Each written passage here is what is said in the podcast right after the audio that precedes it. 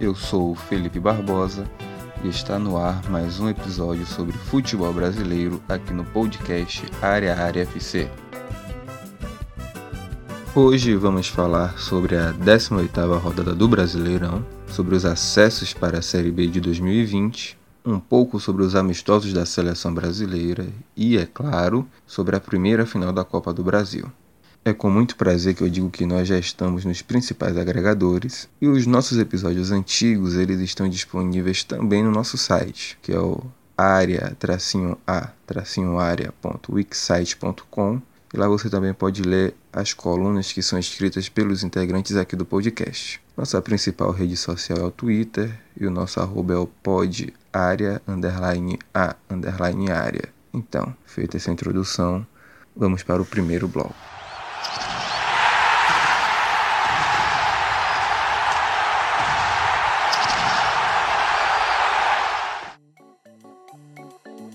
Bem, vamos começar aqui então pelo topo da tabela. Um jogo que foi em Brasília, já que o Havaí vendeu o mando de campo para passar essa vergonha um pouco mais longe de seu torcedor. O Flamengo fez mais um 3 a 0 no campeonato. É, eu vi um, um tweet que achei muito engraçado que disse que o Flamengo tá jogando tão bem que não importa se é Palmeiras ou se é Havaí. 3 a 0 em todo mundo. E aí com gols de Gabigol, artilheiro, sempre ele, Pablo Mari e Reinier, que para mim foi o melhor em campo, o Flamengo se isolou na liderança. Já o, o Havaí segue lanterna, né? E já para mim já está com seu passaporte carimbado para a Série B. A não ser que aconteça algum milagre, mas vamos esperar já que é o futebol. E o Flamengo, como disse, ele é o líder isolado muito graças ao Santos, que não foi competente o suficiente para ganhar dos reservas do Atlético Paranaense na Vila Belmiro. E o Santos é nos últimos cinco jogos, ele só soma uma vitória, né? Mas assim, não é que o Santos jogou mal. O Santos ele teve volume de jogo, finalizou mais, criou chances claras, mas ele esbarrou no goleiro Léo, que fez aí seis defesas difíceis. E parabéns para quem escalou ele no Cartola. É, o Santos precisou de um pênalti polêmico para empatar. Polêmico porque ficou naquela discussão se o empurrão foi suficiente para derrubar o Marinho, se foi dentro ou fora da área, se os toques na perna tiraram o equilíbrio dele, enfim, para mim foi pênalti. Não pelo puxão, mas pelos toques foram leves, sutis, mas aquilo ali desequilibra e o VAR tá aí para ver essas coisas. Então, um a um, Santos tem uma vantagem agora, está atrás a dois pontos do Flamengo e sábado, olha que legal, confronto direto. O Flamengo pode abrir cinco pontos para o Santos. Outros jogos da rodada, que, que foram interessantes, eu separei aqui num, num bloco. Vou começar falando de Corinthians e Ceará, porque o Corinthians começou melhor, abriu 1 a 0 num gol contra, uma falha do zagueiro ali do Ceará. Logo depois o Ceará teve um gol anulado corretamente, mas aí fica o destaque pela falha de Cássio. E Wagner Love, aos 30, 35 do primeiro tempo, fez 2 a 0 para o Corinthians. Eu elogiei muito a defesa do Corinthians, o goleiro Cássio, todo o time, Carilho, enfim, elogiei todo mundo no episódio anterior. E com 2 a 0 no placar, se esperava que o Corinthians não fosse passar mais nenhum susto. Não foi o que aconteceu. O time não voltou para o segundo tempo e só deu o Ceará. Pelo volume de jogo, o, o Vozão poderia ter virado o jogo e saído com feito 3 a 2 lá em Itaquera e ter saído com a vitória. Thiago Galhardo, que está jogando muita bola, teve sim, teve chance de fazer, de fazer mais gols, fez um só. E Leandro Carvalho, um golaço assim que eu não, não, tinha visto ainda uma cobrança de escanteio daquela, empatou o jogo. Tem que destacar mais esse gol porque assim Primeiro que Cássio se posicionou mal, falhou no gol. E o, o Leandro Carvalho, ele percebeu o posicionamento estranho de Cássio e bateu o escanteio no três dedos, a bola pegou um efeito inacreditável e foi gol. Mesmo empate, mas vamos dizer que são 10 jogos de vencibilidade para o Corinthians e eles seguem ali no G4. Outro time que vem em boa fase e somou 8 jogos de vencibilidade foi o Bahia, que foi em São Januário, estádio lotado e ganhou do Vasco, 2 a 0 Gols de Nino Paraíba e Gilberto, que também está numa fase assim brilhante. Nino Paraíba também está muito bem, segundo a bola de prata da placar, por enquanto é o melhor lateral do brasileiro. E agora eu quero trazer para vocês uma pequena novidade. É, vamos ter a participação de um ouvinte aqui no nosso episódio, um ouvinte assíduo, Lucas Nogueira, vascaíno doente, e ele quis comentar um pouco sobre o que foi o Vasco no jogo. Fala aí, ô Lucas. Fala Felipe, fala brother, pessoal do podcast. Saudações vascaínas. Então, analisando friamente é, quem viu o jogo, é, a derrota era um resultado esperado. Por mais que São Januário estivesse lotado, aquele clima de caldeirão, uma certa euforia, um uba-uba tomou conta da torcida do Vasco. Por uma questão de ser o Bahia, então tem uma questão com o nome, então muitas pessoas que não estão antenadas para o que está acontecendo no Bahia achavam que o Vasco tinha a obrigação de ganhar o jogo, mas de fato não é bem assim, né? No campo e bola o Bahia vem sobrado há bastante tempo, né? Tá num patamar que nunca alcançou na Série A, pelo menos nesse século. O Vasco tá a duras penas com o Luxemburgo, conseguindo pontuar alguns pontinhos, dando mole, como deu mole contra o Cruzeiro. E contra o Bahia não não dava para você tentar furar o bom bloqueio defensivo feito, defensivo feito pelo Roger com o meio de campo formado por Raul, Felipe Baixos, Rossi, Marcos Júnior, Cleiton e o Marrone. Então, Thales Magno fez muita falta na seleção sub-20. A única dose de criatividade que o Vasco tem é com o Thales Magno. É, não tem o centroavante, isso é um problema crônico. O único centroavante que nós contamos é o Thiago Reis. E temos que nos virar ali com o Marrone. Bruno César também não, não engrenou, então é uma derrota era o resultado previsível. E vamos aguardar os próximos capítulos contra a Chapecoense. É um jogo que nós não podemos perder. Valeu, abraços. Análise perfeita do Lucas. O Vasco ele perde a primeira em casa sob o comando do Vanderlei Luxemburgo. Ainda está um pouco distante do Z4, mas é aquela coisa, o alerta tá ligado. O último jogo que eu separei para dar um destaque foi isso nesse, nesse pequeno grupo, foi o show de Cebolinha. É, o Grêmio não estava nem aí se o Cruzeiro está passando por problemas difíceis, se Rogério Ceni está brigando com os elencos do Cruzeiro. O Grêmio foi lá no Mineirão e enfiou 4 a 1 Que maravilha Cebolinha. Que bom que ele está aqui no Brasil, que bom que a gente está vendo ele jogar. Ficou nítido que o Cruzeiro tem algum algum racha no elenco, alguma coisa, algum algo incômodo, porque os jogadores não demonstraram vontade nenhuma. O que não chega, o que não não está longe de ser, e para mim é, um desrespeito com o clube e com a torcida. Depois disso, a gente, a diretoria assumiu que o time está com salários atrasados, tudo mais. Aí teve a entrevista polêmica de, de Rogério Senni, que ele respondeu Thiago Neves, falando que Thiago Neves só estava preocupado só com Edilson e tudo isso. Mas a situação do Cruzeiro, como eu falei no episódio anterior, é preocupante demais. O time segue jogando mal, os jogadores não demonstram vontade e o time continua ali perigando o Z4. Tem que ficar atento aí para a situação não piorar.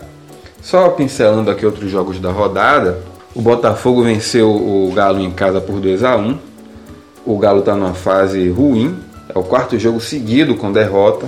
Outro jogo, que é o jogo dos desesperados, não foi monótono, Teve, foi bastante movimentado, um pênalti perdido para cada lado. Alexandre perdeu para o CSA e Everaldo perdeu para a Chape, mas o Alec Gol acabou com seu jejum aí de três meses sem fazer um gol e de cabeça fez abrir o placar. No finalzinho, o Jonathan Gomes ampliou. Não mudou muito a situação dos times, seguem ali no Z4, a diferença é que inverteram a posição. O CSA agora é 18 e a Chape é 19. Outro jogo que teve foi Internacional e São Paulo. Vou falar rapidamente desse jogo, falar também, não vou falar muito, porque o Inter estava reserva e o São Paulo estava com muitos desfalques. Eu ainda assim esperava que o São Paulo vencesse, mesmo jogando fora de casa, porque o Inter estava completamente reserva, poupando para, para a final da Copa do Brasil. E deu Inter. São Paulo segue com problemas, segue um time muito burocrático, é, não tem criatividade. E Cuca já começa a ser muito criticado, né? muito questionado. O Inter não teve nada a ver com isso, achou um pênalti. Rafael Sobis converteu e o Inter está ali na sexta posição, colado no G4. Agora eu quero falar dos jogos que envolveram Fluminense e Palmeiras. Vou começar pelo tricolor das Laranjeiras. Então, o Fluminense ele foi lá no Castelão, venceu o Fortaleza por 1 a 0, gol de João Pedro. Assim, venceu e sofreu, mas não perdeu o jogo, ou não tomou empate graças a Muriel. E o Fortaleza foi muito melhor. Finalizou mais, é, criou cinco ou seis chances claras, mas, é, mas Muriel ele defendeu cinco bolas difíceis, né? Se qualquer cinco bolas, mas defendeu cinco bolas difíceis. E quem escalou ele no Cartola, meus parabéns, né? Foi o melhor goleiro da rodada. Falando agora do jogo dos Verdões, lá no Serra Dourada, o Goiás abriu o placar com Rafael Vaz, um golaço de fora da área, num chute de uns 40 metros. E depois daí o Goiás abriu mão de jogar. Isso era 20 minutos do primeiro tempo. O Goiás abriu mão do jogo, estacionou o ônibus e passou só a se defender. No Palmeiras era só era a estreia de Mano Menezes, novo treinador, e de Ramires, ele mesmo, volante da seleção, do Chelsea. O Palmeiras, meio que na vontade, ele tentava, tentava empatar, não conseguia. O Goiás se defendia muito bem. É, Mano Menezes foi muito feliz nas substituições. Mesmo que o Lucas Lima, que entrou ali um pouco mais recuado no lugar do Ramires, tenha sido expulso. O William Bigode, que entrou no lugar de Zé Rafael, foi lá e empatou o jogo. Isso aos 35 de jogo.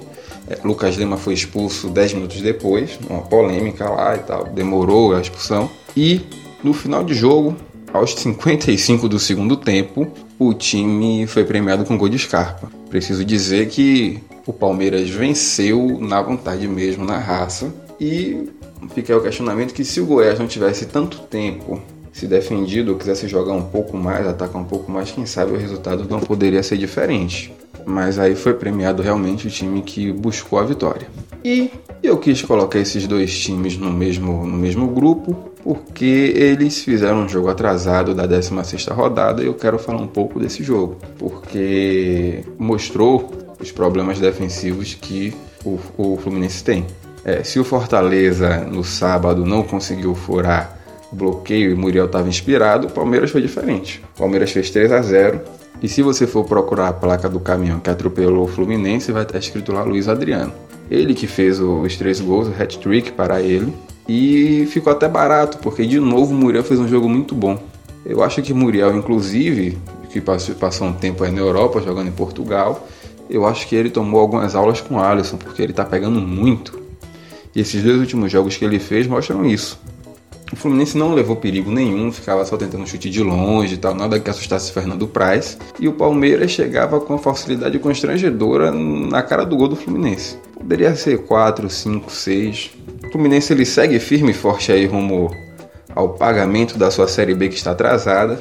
E eu repito, todos os times do Brasil, principalmente aqueles que estão brigando lá embaixo pelo Z4, vão procurar ver se seus jogadores estão todos regulares, está tudo certo com eles. O advogado do Fluminense vem aí de novo.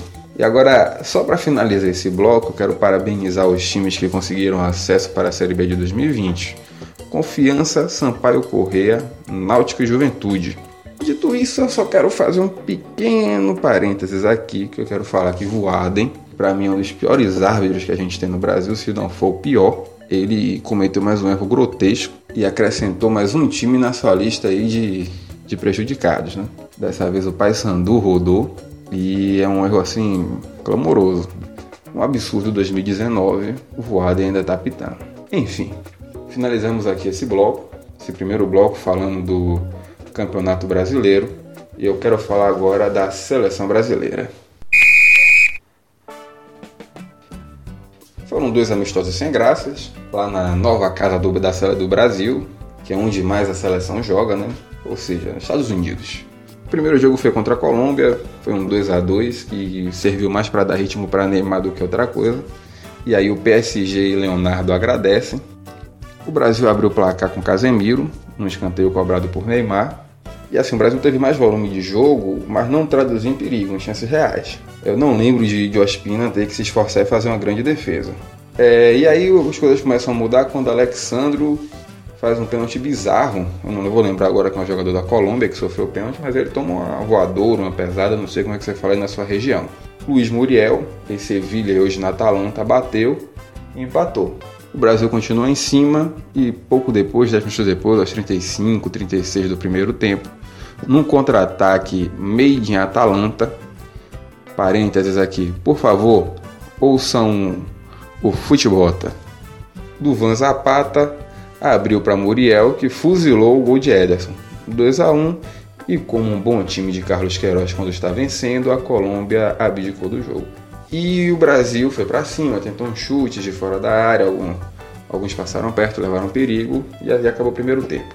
Segundo tempo começou como acabou o primeiro, o Brasil em cima, algumas mudanças, mas nada que mudasse a realidade do jogo, até que numa jogada tradicional do Brasil, numa, ultrapassagem de Daniel Alves buscando a linha de fundo, ele cruzou, achou Neymar na outra ponta, 2 a 2 e aí parte pro fim, e aí foi só esperar o final de jogo. Claro que Brasil e Colômbia é tradicional, sempre tem aquele empurra-empurra no final, confusão, mas nada mais que isso.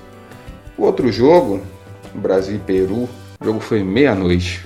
Pega Galvão Bueno deu Miguel botou atestado para não, não, participar desse jogo. Tite fez algumas mudanças, Alan foi titular, Militão foi titular, Fagner também foi, teve outra oportunidade, Davi Neres teve também uma chance. Vinícius Júnior finalmente estreou pela seleção, mas eu, em protesto por ter um jogo meia-noite, eu não vou comentar muito disso aí não. É absurdo você ter um jogo meia-noite. Vou falar só que o gramado era horrível, muito ruim a seleção jogar no lugar daquele. Ederson falhou e o Brasil perdeu. Esse aí foi o resumo da data FIFA do Brasil. Voltaram a criticar Tite, a lua de mel, devido à conquista da Copa América, durou pouquíssimo. Cara, se amistoso não vale de nada, porra, bota todo mundo para jogar, cara. Levou Sami, bota para jogar. Levou Jorge, bota para jogar. Vinícius Júnior, coloca aí para ser titular. Entendeu? Dá chance a todo mundo para mostrar se merece ou não tá na seleção. A chance desses caras é essa aí nesses amistosos. Enfim, acabou falar de seleção para não ficar nervoso. Vamos falar agora do mais importante do, do, do episódio. Primeira final da Copa do Brasil. Atlético Paranaense Internacional. Então, o jogo começou como eu e todo mundo imaginava. O Atlético tinha a bola, o Inter recuado, esperando o contra-ataque, e foi isso aí durante o primeiro tempo todo. O primeiro tempo chegou a dar sono em alguns momentos. É, o Atlético chegou a ter 78% de posse de bola, segundo dados ali do SofaScore, mas não levou muito perigo. Tentou uns chutes de longe, todos para fora. O Atlético ali especialista no chute colocado para fora. E o Inter também não teve nada de especial. Ficou esperando o D'Alessandro achar uma bola ou uma jogada em velocidade de Nico Lopes. Nada que causasse espanto. Houve uma reclamação de pênalti pelo lado do Internacional. Também não achei pênalti. O Wellington estava com, com o braço no colado ao corpo. Então, nada a falar. No segundo tempo, a situação ela já começa a mudar, porque o Atlético ele tenta ser mais agressivo, tenta buscar mais o jogo. Rony aparece mais para participar, o Bruno Guimarães avança um pouco mais e vai jogar mais perto da área. E é numa dessas jogadas que nasce o gol do, do Atlético Paranaense, o único gol da partida. Uma jogada trabalhada, mas que culminou num bate-rebate na área e a bola sobrou para para o Bruno Guimarães. Bruno Guimarães que está sendo especulado já há algum tempo no Chelsea, no, no, Atlético de Madrid e deve ser o cara, um cara que a gente vai ver em breve na seleção brasileira se Tite não inventar muito. Enfim, o gol foi dele, 1 a 0. E o curioso desse jogo foi que quando todo mundo imaginou que o Atlético Paranaense ia para cima, foi o contrário. O, o treinador, o Thiago Nunes, ele começou a recuar o time o que eu não entendi muito, porque se você está jogando em casa é uma final e o Inter é um time muito forte no Beira Rio, você vai para cima e tenta fazer o segundo, até mesmo o terceiro gol. O Inter tinha condições de fazer o segundo gol, mas não fez.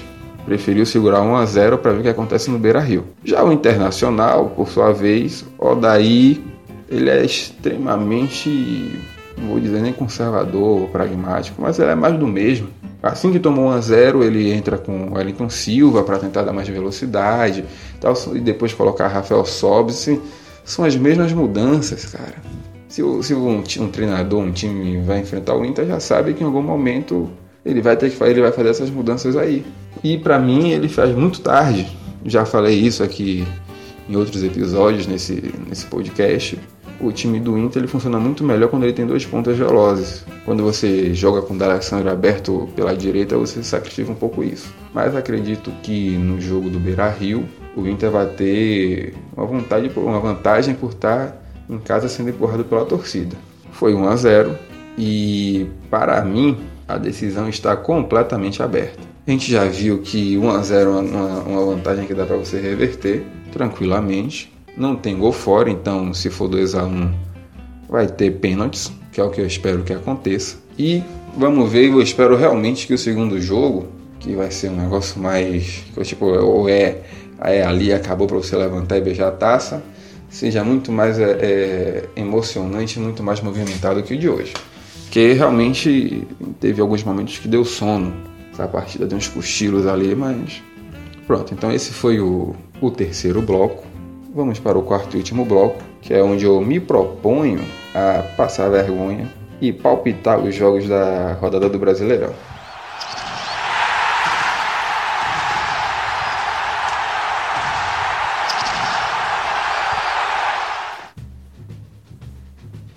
Obviamente eu não acertei nenhum jogo, nenhum placar exato nessa, nessa última rodada. Provavelmente também não vai acertar nenhum, mas ao menos acertei alguns vencedores. Mas vamos lá. No jogo entre os líderes Flamengo e Santos, Maracanã vai estar com 60 mil pessoas, 70 mil pessoas. Eu acho que vai dar Flamengo. Não sei se vai ser outro 3 a 0 né? Já que é o placar que vem acontecendo, mas eu vou chutar por aí. Não for 3, vou chutar 3 a 1 3 a 1 Flamengo. Palmeiras e Cruzeiro vai ser o reencontro de Mano Menezes com seus ex-comandados ex do Cruzeiro. Para mim vai dar Palmeiras 2 a 0 esse jogo. Chapecoense e Vasco para mim o Vasco vence. Colocar que vai ser 1 a 0 Vasco. Ceará e Botafogo 1 a 0 lá no Castelão. Atlético Mineiro e Inter, para mim o Atlético também vai todo reserva, poupando gente para a volta da Copa do Brasil. Acho que dá Atlético vai se recuperar dessas quatro derrotas seguidas aí, 1 a 0. O Atlético Paranaense reserva vai ganhar do Havaí, 2 a 0. O Grêmio vai vencer o Goiás sem problema nenhum, sem sustos. Vou escalar a Cebolinha no Cartola. Espero que ele faça muitos gols e me dê uma boa mitada. Fluminense e Corinthians. Jogo numa nega rincha. Dá pro Corinthians ganhar. Tá 1x0 Corinthians. Bahia e Fortaleza. Olha o Bahia. Vamos ver se vai para sua quarta vitória seguida no jogo de invencibilidade. 2 a 0 Bahia. Por final, por final São Paulo e CSA. Acho que é hora do São Paulo vencer para ver se volta a figurar entre os quatro melhores do campeonato. Vou apostar aí em 2 a 0 São Paulo. Então esses são meus palpites. Vou conferir todos eles na, no próximo episódio, ver se eu acertei algum. Se acertei algum, eu volto aqui e aviso. Enfim. Então, galera, quero agradecer a vocês por terem escutado mais uma vez este monólogo. Obrigado pela sua paciência. Eu espero você aqui mais uma vez na próxima semana, neste mesmo horário e neste mesmo canal. Muito obrigado e aquele abraço. Fui!